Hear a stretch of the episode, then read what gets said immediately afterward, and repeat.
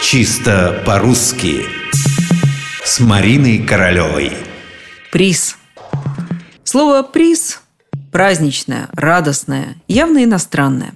При этом в русском языке оно прописалось давно. Впервые слово упоминается в словарях начала XIX века, о чем сообщают современные этимологические словари – Правда, приз там – это непривычная для нас награда, которую получают на различных состязаниях, соревнованиях, фестивалях. Приз означал, во-первых, взятку в карточной игре, а во-вторых, захват неприятельского судна. По соседству, однако, есть похожее слово «прейс» – награда.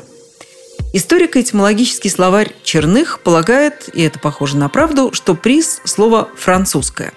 Во французском есть «при» – цена, оплата, а есть «приз» Добыча – нечто взятое. От прандер – брать, взять. Впрочем, не исключено, что на шлифовку слова «приз» в русском языке повлияло и английское «prize», и немецкое «price», все с тем же значением. Однако мы углубились в историю, а нам бы научиться правильно произносить слово «приз», причем во всех падежах и числах. Мне не повезло, я не получила приза.